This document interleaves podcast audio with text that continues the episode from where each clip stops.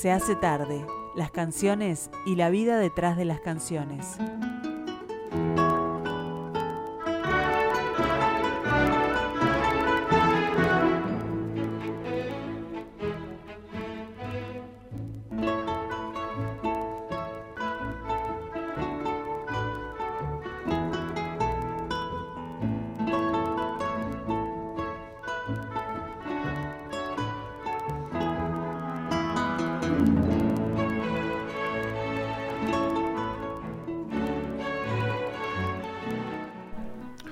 Bueno, un minutito pasa a las 4 de la tarde cuando damos comienzo un nuevo programa de Se hace tarde aquí en Radio Mundo 1170 AM. Ustedes ya lo saben, estas son las dos horas del día en las que no envejecemos, ojalá.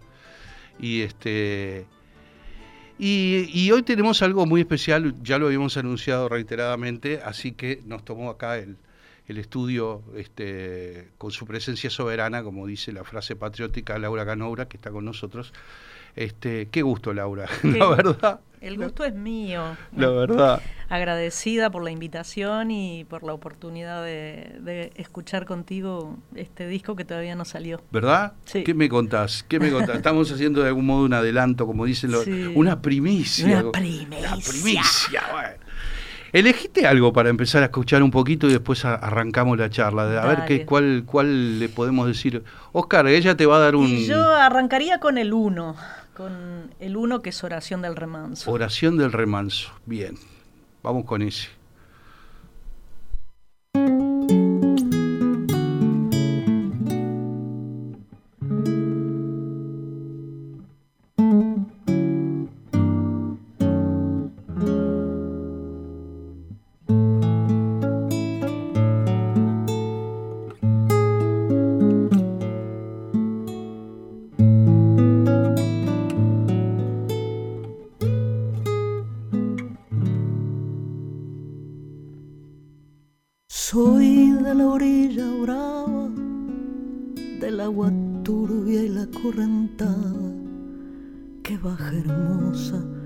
Su barrosa profundidad. Soy un paisano serio, soy gente del remanso Valerio, que es donde el cielo remonta vuelo en el Paraná.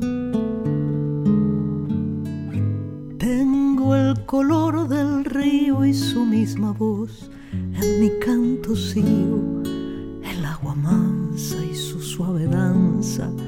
en el corazón. Pero a veces oscura, va turbulenta en la ciega hondura y se hace brillo en este cuchillo de pescador. Cristo de las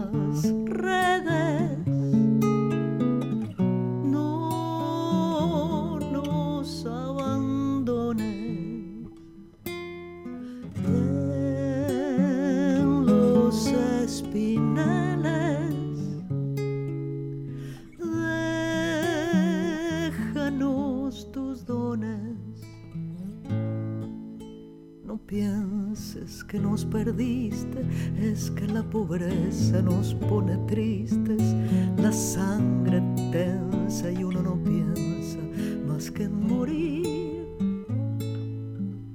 Agua del río viejo, llévate pronto este canto lejos que está aclarando y vamos pescando para vivir.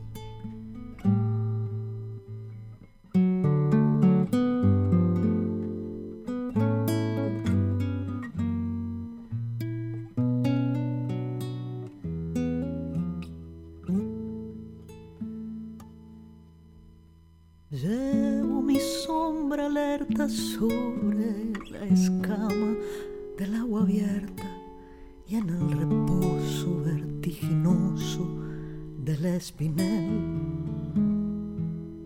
Sueño que alzo la proa y subo a la luna en la canoa y allí descanso, echa un remanso mi propia piel.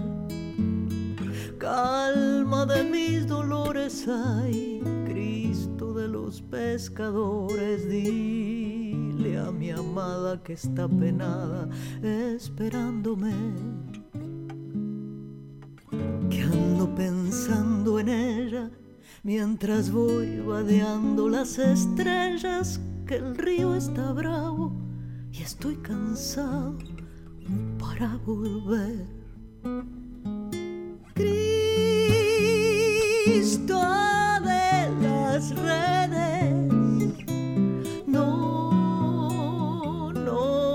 abandones.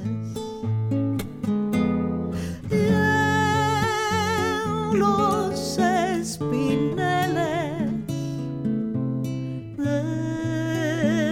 déjanos tus dones. No pienses que nos perdiste, es que la pobreza nos pone tristes, la sangre tensa y uno no piensa más que morir. Viejo, llévate pronto este canto lejos que está aclarando y vamos pescando para vivir agua del río viejo. Llévate pronto este canto lejos que está aclarando y vamos pescando para vivir.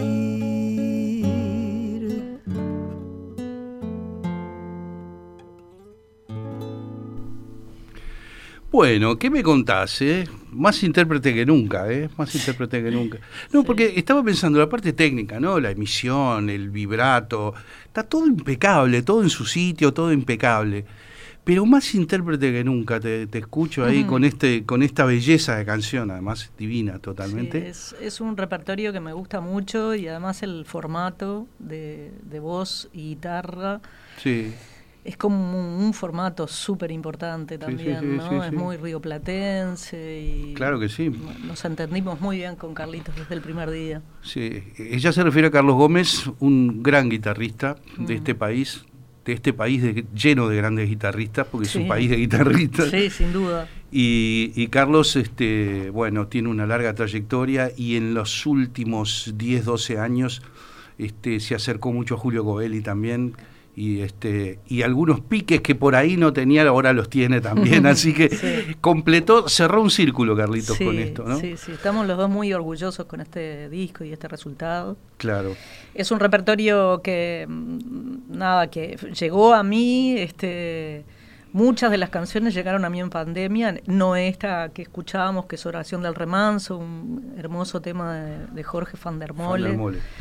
Muy versionado, ya creo que la primera versión que escuché en mi vida de esa canción fue Liliana Herrero, que es una flor de intérprete. Sí, sí, claro. Eh, que ella es una, es una intérprete que acerca mucho a los compositores argentinos al, al- al oído de la gente, del público.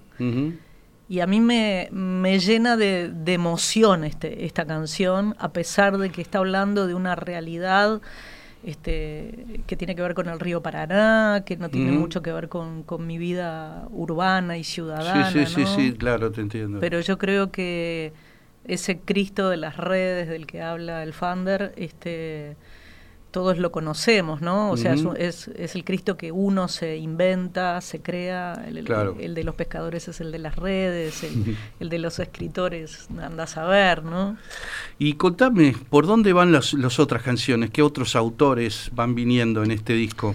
Mirá, tiene, tiene, tiene, mucha, tiene muchas este, innovaciones en mi vida, digamos, este, este disco, a pesar de que es un disco de guitarra y voz y que yo ya he hecho eso, hice uno con Jo- un par de discos con Jorge Nocetti. Con Nocetti, sí. Y uno de piano y voz, así como que discos solistas tengo, tengo unos cuantos. Me animé a hacer algo este, en este disco que tenía muchas dudas, en, en el espectáculo en vivo funcionaba muy bien, pero no sabía si, si estaba bueno traducirlo al, al disco, que era recitar un par de poemas. Mirá. Este, en el caso de este que me gustaría que escucháramos ahora, es un, es un tema, es una poesía de Idea Vilariño, que el año pasado cumplió 100 años de su Claro. nacimiento. y está ligada a la siguiente canción, que es una canción de Juan Quintero, que se llama A Pique, y que si, siendo que son generaciones tan diferentes, la de Idea Vilariño con la de Juan Quintero, este, como que abrevan en el mismo lugar, ¿no? De ese, ese lugar de desolación del que uno quiere salir, ¿no? Y, sale. Si te parece, los escuchamos. Bueno, vamos un, poquito de esa. ¿Es, la canción 2 esa? La 2 es la poesía y la 3 Y la 3, a ver, vamos con eso. Salgo como de un traje, estrecho y delicado difícilmente. Un pie, después despacio el otro. Salgo como debajo un derrumbe, arrastrándome sorda al dolor, deshecha la piel y sin ayuda. Salgo penosamente al fin de ese pasado de ese arduo aprendizaje, de esa agónica vida.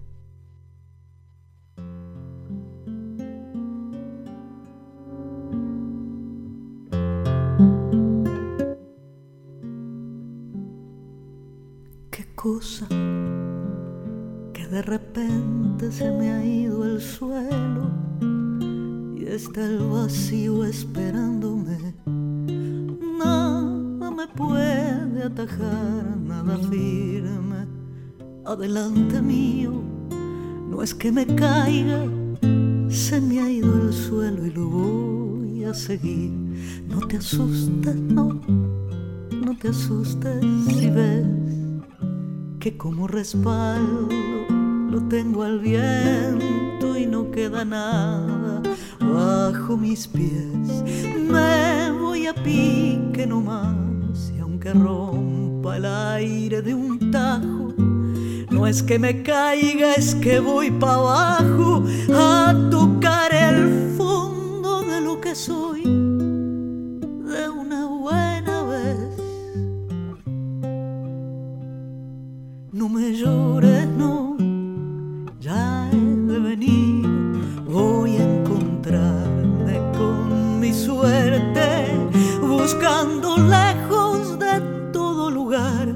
hasta lejos de mí, de lo más hondo te quiero pedir.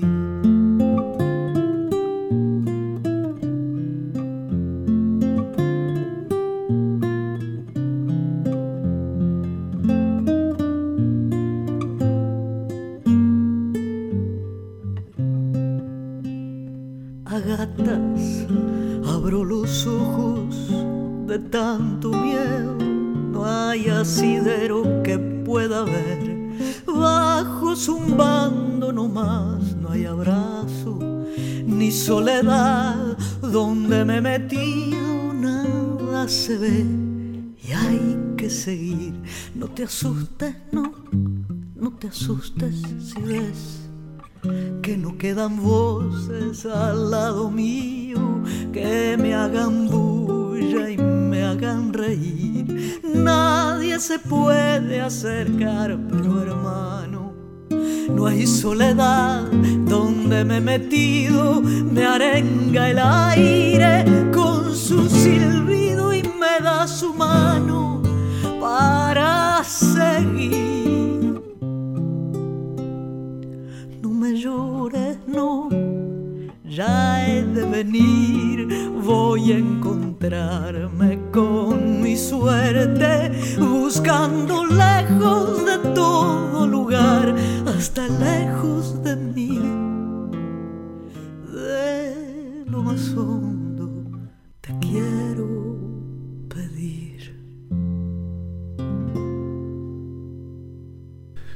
Bueno, sábado 6 de noviembre, Sala Citarrosa, 21 horas, la presentación de este disco. También el formato así con Carlitos allí. Sí, sí. Divino. los dos.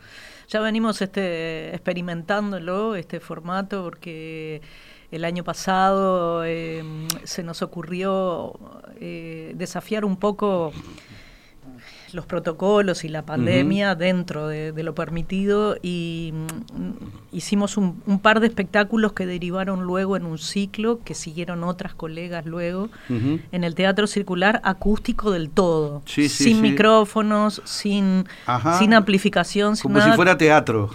como en las viejas épocas. Como en las viejas épocas, claro. Este, no será así en la cita rosa porque, porque después de entrar al estudio a grabar ya nos envalentonamos y queremos escucharnos bien. y la sala además es una sala mucho más grande. Obvio, obvio. Pero este sí, va a ser así el, espectáculo del 6. Mira qué bien. Vi, una foto tuya de, en, un repartido de prensa de esto de, de Cantorcita, que estás este con la guitarra más grande que vos.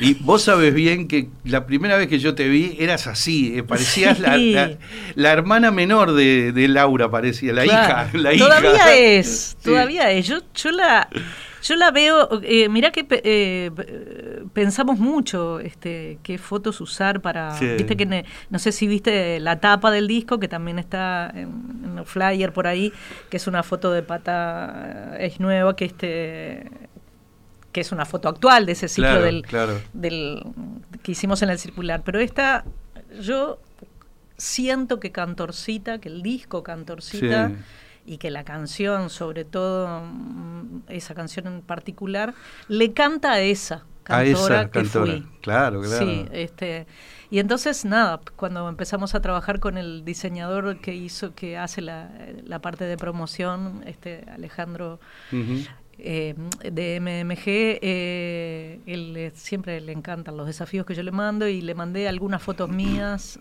como antiguas y esa este esa es de mi prehistoria, ni siquiera es de la época del rumbo. No, no, yo te vi cantar una, una primera vez que eras así tal cual. Bueno, Allá en la Candela, exactamente. En vos fuiste con Mauricio. Con Mauricio. Fue el, día que vos conociste a Mauricio, seguramente. Ahí está. Seguramente. Esa foto es de ese espectáculo. De ese espectáculo. Sí.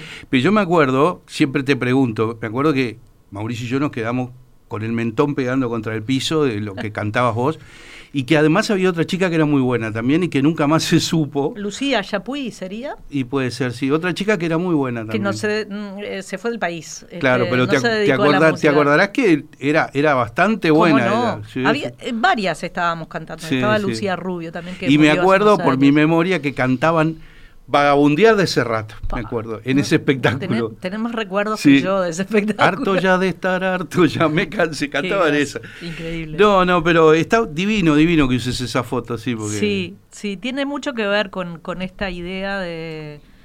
Este, alguna gente me, en las redes me decía canto, como si Cantorcita fuera despectivo. No, no, no. Nada que ver. La, la, canción Cantorcita que la hizo Juan eh, Falú este, tiene una historia preciosa, este, se, la, se la compuso para Marilí, que es la mamá de Juan Quintero, y que es cantora también. Ah, mira.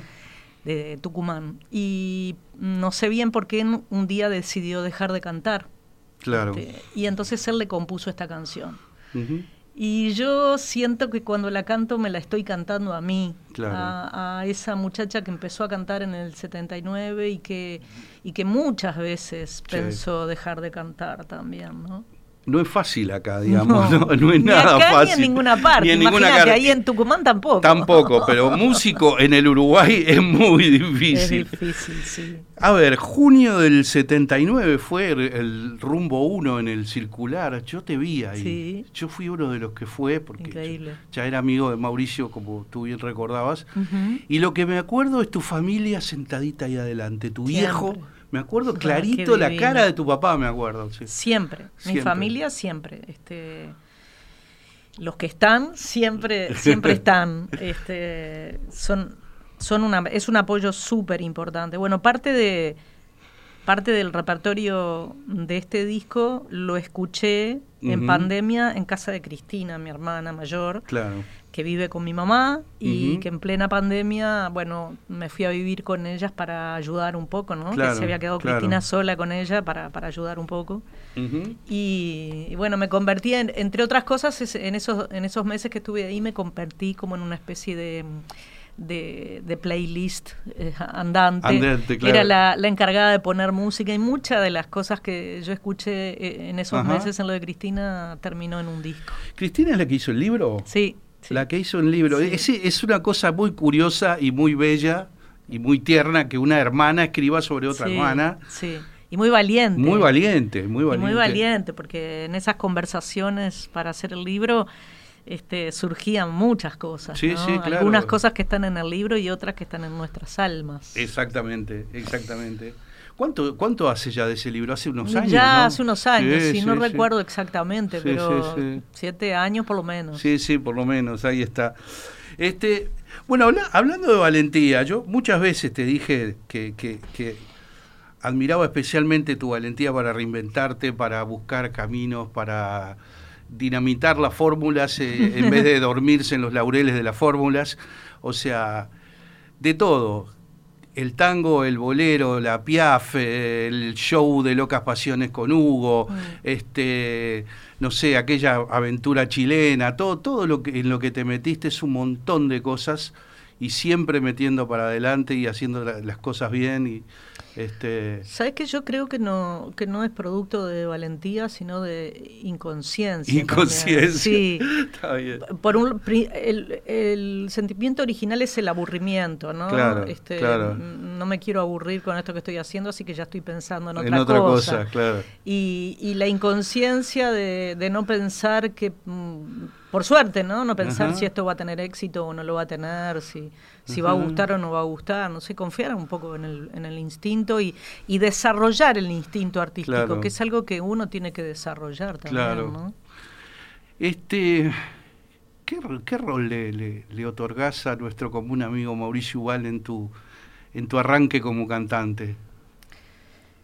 Y bueno, este, él fue una pieza fundamental como compositor en la, en, en la época de Rumbo. Este, al principio simplemente él componía y yo cantaba como, como cualquiera de los otros. Y después Mauricio empezó como a, a inspirarse un poco en mi manera de cantar y a componer un poco más A la medida. direccionado Claro, hacia mi claro, manera de cantar, ¿no? Claro. Este, a mí me, hasta el día de hoy me pasa y me pasaba desde ese primer momento la felicidad, la adrenalina que te genera cantar por primera vez una canción que te gusta, que, que cuando la escuchaste eh, en voz de otro, aunque fuera una maqueta, este, ¿Y cómo fue cuando descubriste, por ejemplo, que Mauricio era capaz de escribir Lugar de mí, por ejemplo, ¿no? Mm. Una gran canción. Nada, esto que te estoy diciendo, Claro. o sea, no, uno no, no, en el momento que las cosas están sucediendo, no, uno no le pone marco dorado, Claro. ni, ni, ni, ni le adjudica importancia histórica o qué sé yo, ¿no? Lo, lo vive como cualquier otra cosa. Yo me divertía y la pasaba muy bien cantando eso, o cantando escenario Babalú, o al fondo de la red, o, Sí, sí, o sí. de película, o cualquiera de las canciones De que, Rumbo, se, que se recomponían a rumbo, ¿no? Este, después, con el paso del tiempo, a medida que va pasando el tiempo y vas escuchando otras cosas, por ejemplo, del lugar de mí pienso que es de las mejores canciones de amor que me ha tocado cantar. Mm. Este, pero eso mm, no hay otra que el devenir del tiempo para darte cuenta. En el momento que lo Sí, estás sí, haciendo sí. es una bella canción. Sí, sí, claro, por supuesto. Bueno, ¿y, qué, en qué lugar tenés aquellos dos primeros discos que hiciste, el- el- esa tristeza y el eh, Puedes oírme? ¿Cómo, Mm. cómo lo tenés registrado hoy en día esos dos discos? Bueno, yo creo que fueron discos eh, súper importantes en mi vida por varias cosas, ¿no? Este, por primero que nada por por estar tocada por la varita mágica de Jaime Ross y de Alfonso Carbone, que era que era Orfeo en ese momento. Sí. Jaime fue, le propuso a Alfonso este, producir un disco mío. Alfonso le dijo, dale, vamos. Me conocía de, escucharme cantar en Rumbo. El último Sí, disco de. Rumbo lo habíamos hecho ahí en Orfeo.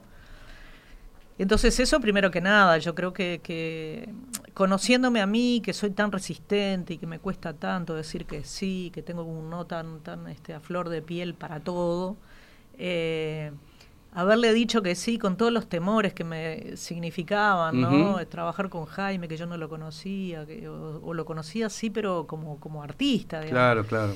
este, eh, dar la talla. no sé, Sí, sí, podré, no podré, no lo decepcionaré y será un fracaso, qué sé yo. Y después, este, eh, bueno, eh, también lo que sucedió que fue muy pintoresco y es que el disco salió en el 85 Mm. y no fue sino recién hasta el 90, recién en el 90 que el disco explotó, detonó y Pero fue esa es la de famosa historia del jingle y todo eso. Claro, claro. claro. Este, de una, sus- una serie de cosas como que se, se juntaron para Mm. que, primero que yo eh, empecé a, a- a exponerme un poco más con las tres y empecé Mm. tibiamente a armar un Sí. grupo que me acompañara y qué sé Sí, yo. sí. Estuvo Agle Jingle también, estuvo Mm. que, que gracias a, a Jaime también y a José María Siganda, que era novio mío en ese momento, que es un gran, gran director este, de fotografía, eh, accedí a, a- a una productora como Casablanca, que era así, la número uno en ese momento, que hicieron el videoclip de Detrás del Miedo, Sí. que es un videoclip este, histórico para mí. O sea, la canción Detrás del Miedo, que es de esos primeros discos, Mm. Este, ahora está como teniendo como una especie de reflorecimiento, Sí, lo sí. usaron para, para como, como música, este, no sé cómo se le llama, en- dentro de una película, este, Morir con Gloria, este, que lo cantó, lo cantó este eh, Camila Zapín, divina versión, Maya Castro hizo también una versión preciosa, las coralinas creo que también El hacen coro. una ver- Sí, sí, sí. preciosa. Y es como, no sé, hace más de 30 años que compuse ese tema con Fernando. Pero seguro, ese es tu texto, tu letra, ¿no? Sí. Este, qué cosa impresionante, ¿no? Que se despierta a mi lado Mm. y alerta toda mi piel. Todo eso quedó para la historia, quedó como Mm. una letra, un mojón en el camino de la música uruguaya esa letra. Está muy buena. Sí, muy todavía hay gente que me pregunta qué es. ¿Qué hay- quiere decir? Hay gente que me ha preguntado si es un hijo. Y yo digo, bueno, yo no diría esa cosa si fuera un hijo. si fuera ¿no? un hijo, claro. Es un sentimiento, el Sí, amor, sí, sí. el amor que ya no está, yo qué sé. No, además, además la sumatoria de gente que hubo allí, tu texto, tu voz, eh, el arreglo de Jaime, la, la música de Cabrera, el clip como se hizo, la famosa escena en la que van caminando vos y Jaime para allá y mueven los bracitos. A la vez, sí. Vos chiquitita y el, coordinado. y el tipo Gigante. enorme, gigante. El coro masculino también, Sí. que era una cosa que este que no era muy, muy, Muy usual, común. ¿no? La percusión con el Sí, bombo legüero, el bombo legüero que está impresionante, está impresionante. Mm. Así que bueno, y de ahí, de ahí apareció también, bueno, muchas canciones importantísimas de esos dos discos. Este, como es el, el bolero de Estela, No hay lugar. no hay lugar. Mm. El bolero de Estela no hay lugar, es, es del segundo disco, ¿verdad? Sí, sí. También, también, este. Y ya con Estela, bueno, claro, habías estado en las tres, ¿no? A esa altura, o todavía no. A ver si no se me entreveran un poco los Eh, cables. No sé, no sé, sí. Ya, con Más este- o Es menos. que con Estela tenemos una historia tan larga que ya no se, se nos entreveraron todos los cables. Claro, sí, claro, claro. Este, eh, es este es previa a las tres. Previa a Eh, las no hay tres, lugar. no sí, hay lugar. sí, sí. Ahí Andenes está. sí es de la época de las tres. Ajá, Sí. ajá, mira. Este, bueno, vamos a, vamos a escuchar otro pedacito de este nuevo disco, Cantorcita. A ver, elegí, seguí eligiendo vos que sos la DJ hoy acá. Y vamos a escuchar el que da título al disco, si querés, Cantorcita. Cantorcita, que es el que está a continuación. Ahí está.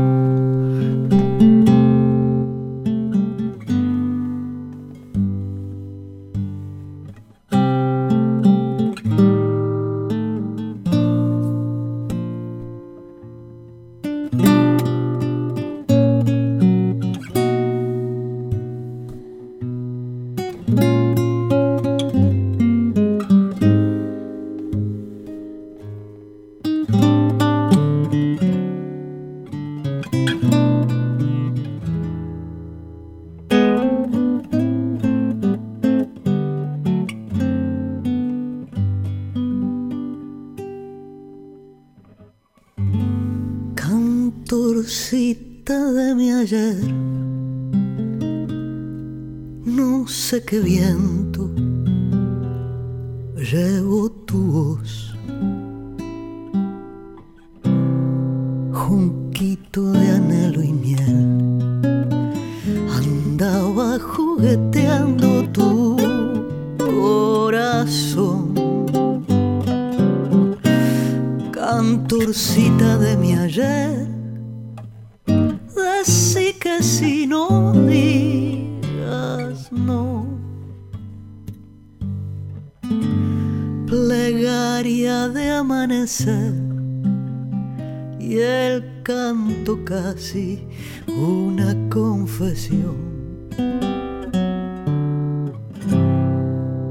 Pecando por abrazar la ronda de unos diablos manchaditos.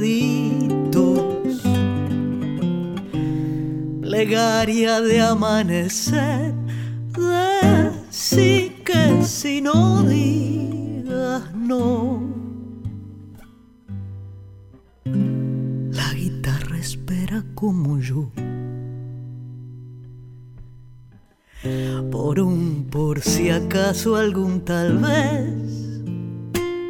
No calles, changuita, por favor.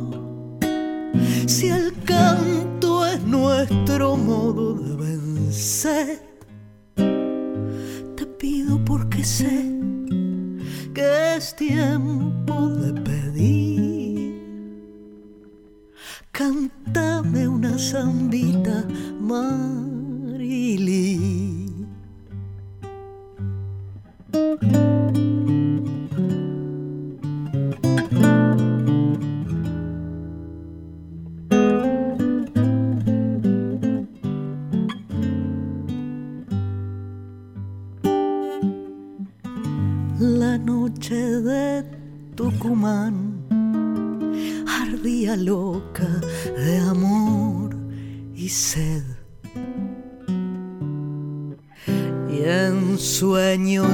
a prueba de machete, salió a crecer la noche de Tucumán.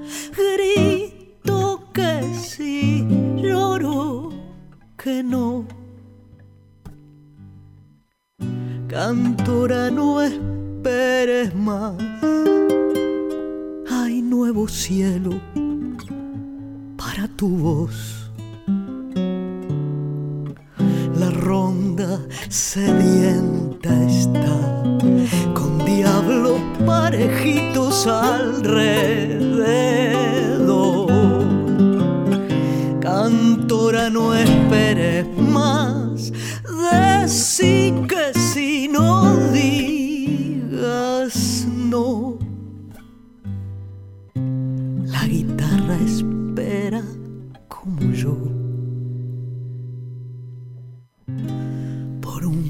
si acaso algún tal vez. No calles, changuita, por favor. Si el canto es nuestro modo de vencer, te pido porque sé que es tiempo de pedir. Cántame una zambita, Marili. Bueno, estamos con este disco Cantorcita y con Laura Canoura acá, este, haciéndolos el honor de acompañarnos en este rato inicial de hoy. Este, la estamos exprimiendo con recuer- recuerdos y cosas. Lo que pasa es que yo, yo, yo decía el otro día, es muy difícil que no apelar a recuerdos cuando este, hay personas que se conocen hace una vida, ¿viste? Claro. Entonces estamos todos en la vuelta de la música uruguaya hace tanto tiempo que, que no- nos hemos visto a la, a la corta o a la larga en el camino. Obvio. Este, a ver, bueno, ¿cómo, cómo fue aquella experiencia de, de Piaf? ¿Cómo la recordás ahora? ¿Cómo fue aquella experiencia de Piaf? Este, bueno, fue un desafío bien importante para, Sí. para mí en, en, en todos estos años. Tal vez sea uno de los desafíos más importantes que atravesé, ¿no? Este, ahí sí que me costó decir que sí. Este, tuvo que insistir mucho Omar porque yo no, no me sentía confiada en lo que tenía que ver con lo, con lo hi- histriónico, con la parte Pero actoral. teatro no habías hecho nunca en ese momento. No, solo- yo había solo- estudiado teatro. Claro. Claro. Pero no, pero nunca había hecho teatro. Y, y este, este sí que es un país de actores y actrices. Claro. Imponentes, claro. Sí, ¿no? impresionante. Este, buenísimos y que lo han, lo han demostrado antes y después, ¿no? Pero bueno, al final pudo más la tentación de hacer, eh, de experimentar algo nuevo, de hacer un repertorio que me gustaba, no lo conocía mucho, porque la verdad que yo no era una gran escucha de Piaf. La, la aprendí a querer y a conocer hacien- estudiando para esa obra, eh, por su música, pero también por su vida, por su historia, por, Sí. por, por su personaje real, ¿no?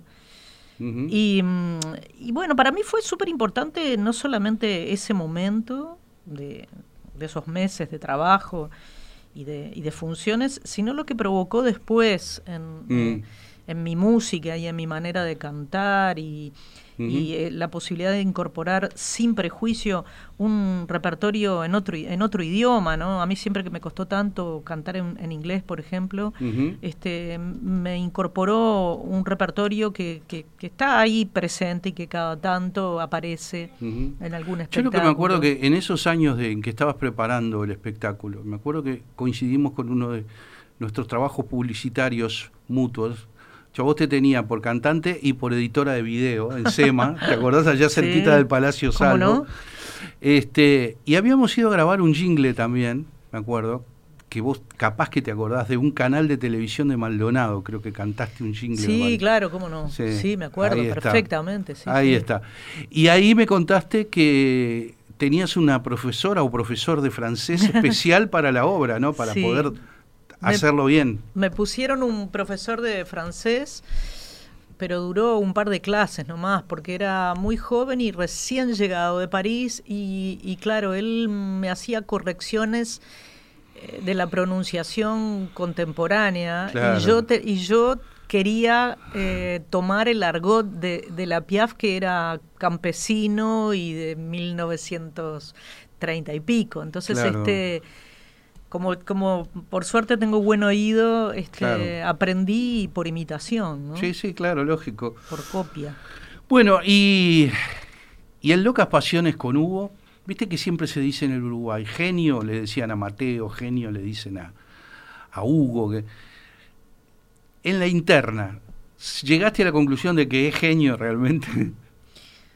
En la interna vos que vos vos, vos Quiero decís decir, que yo trabajando codo con codo con el Ah, tipo. Hugo es un es Por eso Hugo digo. es el es de los músicos más serios y responsables que yo conozco. sí, sí, claro. Es el primero en llegar a un ensayo, el último en irse, el que más estudió, el que tiene todo anotado, escrito, eh, todo es recontra responsable. Este, y además mm, conmigo ha sido siempre súper generoso y, y- y pro, ¿no? Este, siempre, él siempre está abierto a hacer cosas conmigo, no solamente tocar en vivo y eso que, que lo hicimos muchas veces des- después de esa vez, sino a, a componer juntos. De hecho, hasta, hasta ahora lo seguimos haciendo, ¿no? Siempre que mi, que mi, que mi bloqueo se, se mueve, este, eh, Hugo es, es uno de los primeros a los que recurro para musicalizar alguna de las cosas que hago. Sí, es un, para mí un músico sobrenatural, una oreja Sí. descomunal. Sí, descomunal. pero además no solo eso, ¿no? No solo eso, eso que te estoy diciendo es muy importante Sí, también, porque los claro. gurises jóvenes se piensan que, que Hugo es la genialidad y que, y que agarras el teclado y no, no, él, él es genialidad y trabajo. Y trabajo, mucho, trabajo. Mucho trabajo. Mucho trabajo, es o verdad. sea, es un tipo que yo no, no conozco ot- otro músico como él, que se levante tan temprano, que estudie, que haga técnica, que... Sí, sí, sí, o sea, sí. sí. pocos, pocos durante Totalmente. tantos años, ¿no? Su hermano era igual también. Sí. Su hermano era exactamente igual. Probablemente. Eh, contame de esta canción La Pena Nueva, Canógrafa Toruso. Acá tenés en el disco, en el Cantorcita, una. No. ¿No? No está esa canción. Ah, no, Ahí se acá- equivocaron. acá le erraron. Acá se equivocaron. Acá le raro. Mm. Bueno. Igual podemos hablar si querés, porque fue una de las que quedó afuera, pero podemos hablar. Sí, sí, sí, sí, sí. Es una canción que, como bien decís, este, es una letra mía y una música de Hugo. Ajá. Ya la hemos cantado varias veces y está grabada en vivo. La- en el disco en vivo que hicimos en el Sodre la cantamos con Andrés Bedó, que es una preciosa versión también. La tenemos Ujú. con Hugo por ahí. Es este es una letra, una típica letra mía este de, digamos, con bastante juego de palabras y un poquito de sentido del humor en algunos momentos y es una, es una milonga de Hugo. Una, una, música divina. Decime, vos como autora, ¿te, te sentís más cómoda en, en el terreno del texto o en el terreno de las melodías? Ah, no, sin duda en el texto. En el texto, ¿no? Sí, cuando, cuando era joven me animaba un poco con las dos cosas. De hecho, acá en este disco grabamos una canción que fue mi, mi primera canción, que es un, sobre un, poema de Mario Benedetti que se llama Estados de Ánimo, eh, y que ahí yo le puse la música. Pero digamos que no es lo más habitual. Lo más habitual es que yo o haga solo letra o haga letra y música. es, donde me siento más cómodo. No, no tengo como no tengo formación musical, este me inhibe mucho eso también, ¿no? Me inhibe. A la hora de ponerme a componer me inhibe mucho. ¿Y siempre tuviste como una cierta resistencia a mostrar tu, tu obra de autora o temor a mostrarla o bueno, no, al principio tal vez, sí, al principio un poco sí, pero tuve la suerte de tener a Jorge Nocetti de, de Compinche, que fue de las primeras personas que le mostré lo que había hecho, y Jorge fue también muy generoso y, me ayudó muchísimo a, convertir esas cosas que eran una estructura en bruto de una letra y una melodía, eh, a convertirlas en canciones, ¿no? armonizándolas y arreglándolas y ayudándome a, ponerle ropa, ¿no? Este, Yo las traía desnudas y él me ayudaba a ponerle la ropa, ¿no? Este, A ver, ¿cómo surgió lo de, de grabar Desconsolados 2 del, del Darno? Ah, bueno. A mí me encanta el Darno como compositor y como intérprete y como querido amigo que lo recuerdo todavía, ¿no? Este, y ya hace unos años hicimos un espectáculo con, con Mónica Navarro, Ana Prada y Maya Castro, que se, mm. llamó, eh, se llamó Las canciones del subsidor. En el Sodre. Eh, lo hicimos primero en el Teatro Solís y al año siguiente, al año o a los dos años, lo hicimos en el Sodre. Este, fue un espectáculo que, que me hizo muy feliz. De hecho, ahora Alfonso Carbón en Chile está revisando las cintas de grabación, cintas no, las grabaciones de, ese espectáculo para, para ver si, si sale, si se puede hacer algo que salga en las plataformas y eso, porque hay cosas muy lindas, ¿no? Y bueno, yo eh, ya cantaba varias cosas del Darno desde ese momento, este, en ese, en ese espectáculo me tocaban algunas canciones que habíamos elegido cada una, y, por ejemplo, una que hacíamos era, era Pago, que es una de las canciones que más me gusta hacer, pero... Del surcidor. Pero esa es una canción que la hacemos cuando estamos así con, con Andrés Bedó. Y acá yo tenía, tenía muchas ganas de hacer alguna canción del Darno y Gerardo Grieco, que es mi amigo y, manager, que fue manager también del Darno, y muy amigo y fan de él, me sugirió por qué no hacer este, este tema, Desconsolados 2. y, y, yo creo que cierra muy bien con todo el repertorio, que tiene mucho que ver con eso que te decía de del, del, cantarle a aquella, aquella cantante que ha venido haciendo todo este camino y, y, que atravesó la pandemia, ¿no? Como la atravesamos tanto, todos, cada uno con sus herramientas y sus... ¿no? Bueno, mis herramientas son estas. Este, y nada, me, me, gustó elegir esa canción. Vamos, a escuchar un poco de Desconsolados 2, a ver si la tenemos ahí en, en boca.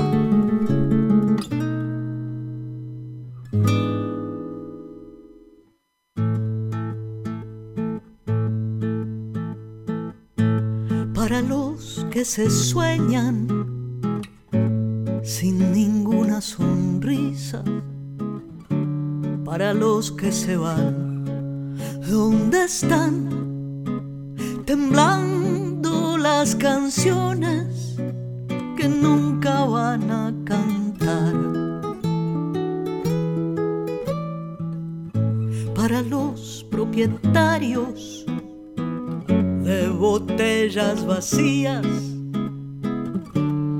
los que además de aguarras vieron horizontes de espanto y luz de desván.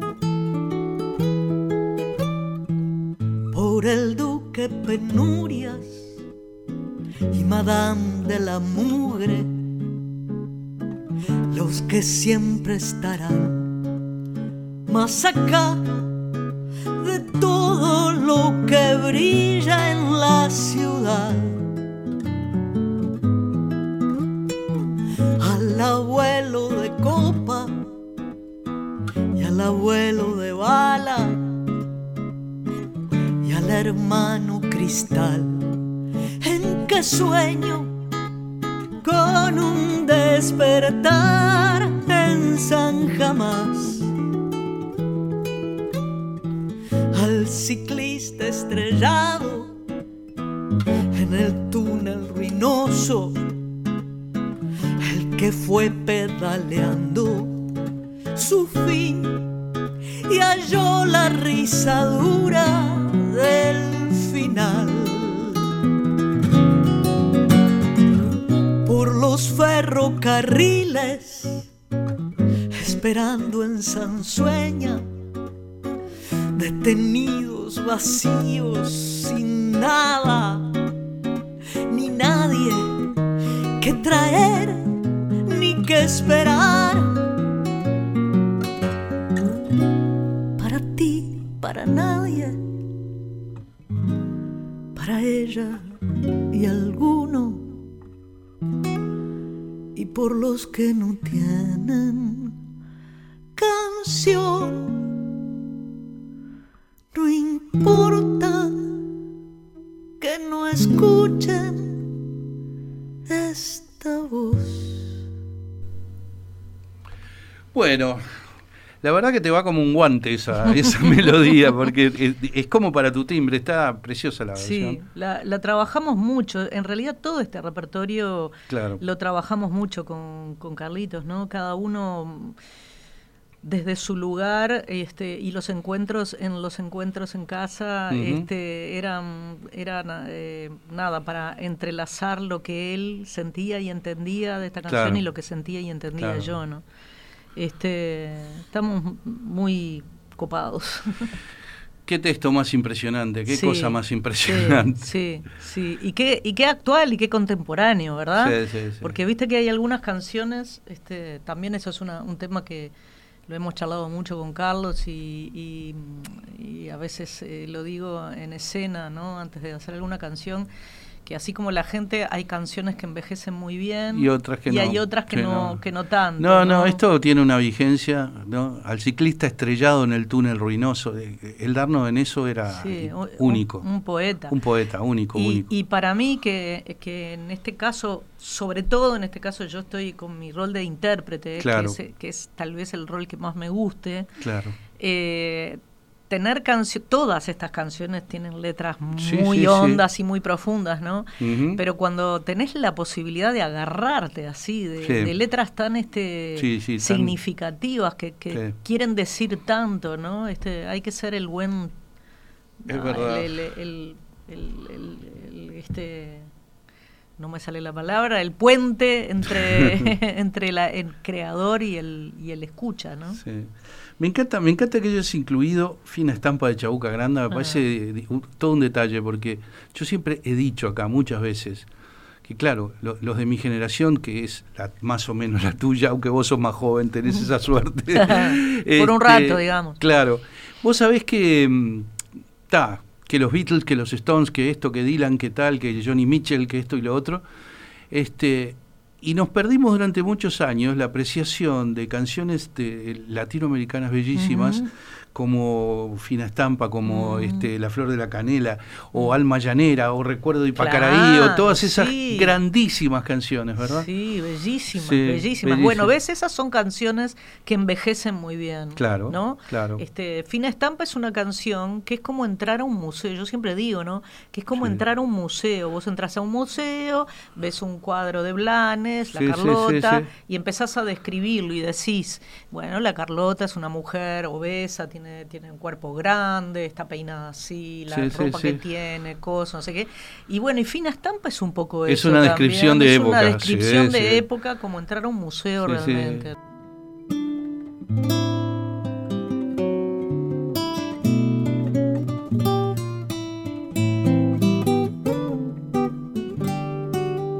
Una veredita alegre con luz sol, tendida como una cinta, con sus lados de rebol. Arrebol de los geranios y sonrisas con rubor, arrebol de los claveles y las mejillas en flor, perfumada de magnolia rociada de mañanita, la veredita sonríe cuando tu piel acaricia y la cuculi se ríe y la ventana se agita cuando por esa vereda tu fina estampa pasea. Fina estampa,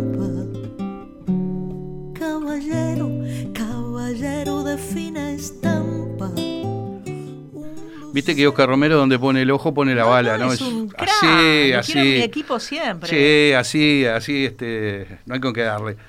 Este, yo no, no, le cuento, le cuento a la gente algo divertido. Recién Laura recordaba de cuando de cuando estuvieron en el Sodre repitiendo el espectáculo sobre el Darno con Ana Prada y con Ujú. Maya Castro y demás. Y yo me acuerdo de haber ido a, a cubrir ahí para, para Brecha. Yo había hecho una serie de notas para Brecha que era sobre mujeres de la música uruguaya. Entonces había hecho una sobre Laura, ¿no? Mm. Y Laura me dijo el elogio más grande. Yo, yo lo comparto con la gente porque es muy gracioso. Laura me dice, che, me vio venir. Colgué tu nota al lado del espejito en el baño. Porque así cuando me viene la depre leo la nota y quedo contenta. Claro, obvio, obvio. Mirá, la verdad que es, es muy gracioso todo porque en estos, en estos tiempos de, de pandemia, una de las cosas que estuve haciendo el año pasado fue, este, yo me presenté a los FEFCA, que son unos fondos de incentivo a la cultura del Ministerio de Educación y Cultura, hace ya dos años. Me lo gané Bien. y el proyecto es un proyecto precioso sobre compositoras uruguayas Uruguay, contemporáneas. claro, claro. Entonces me he estado, estuve todo el año pasado investigando mucho y haciéndoles entrevistas a muchas de ellas. Ah, mira.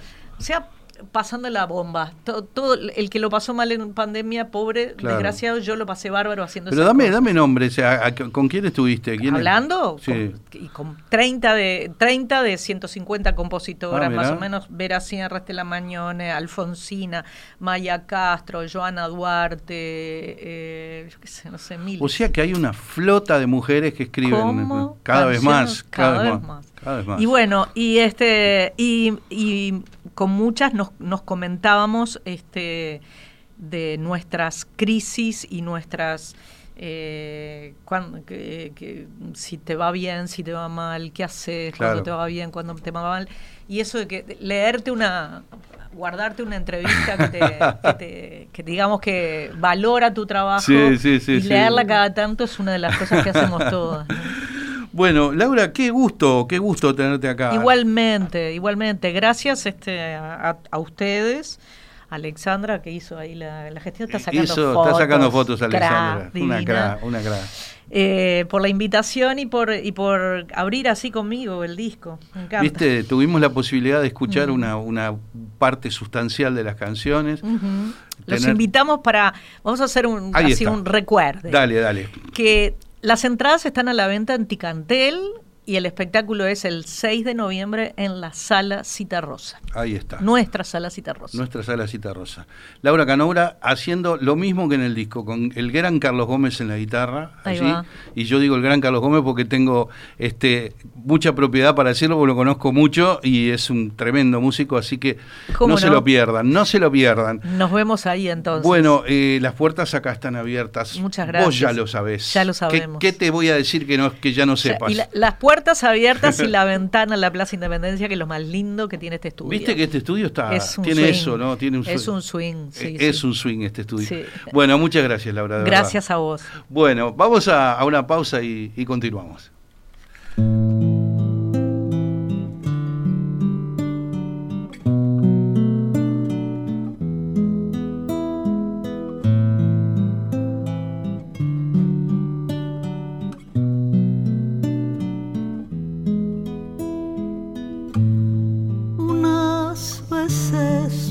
Siento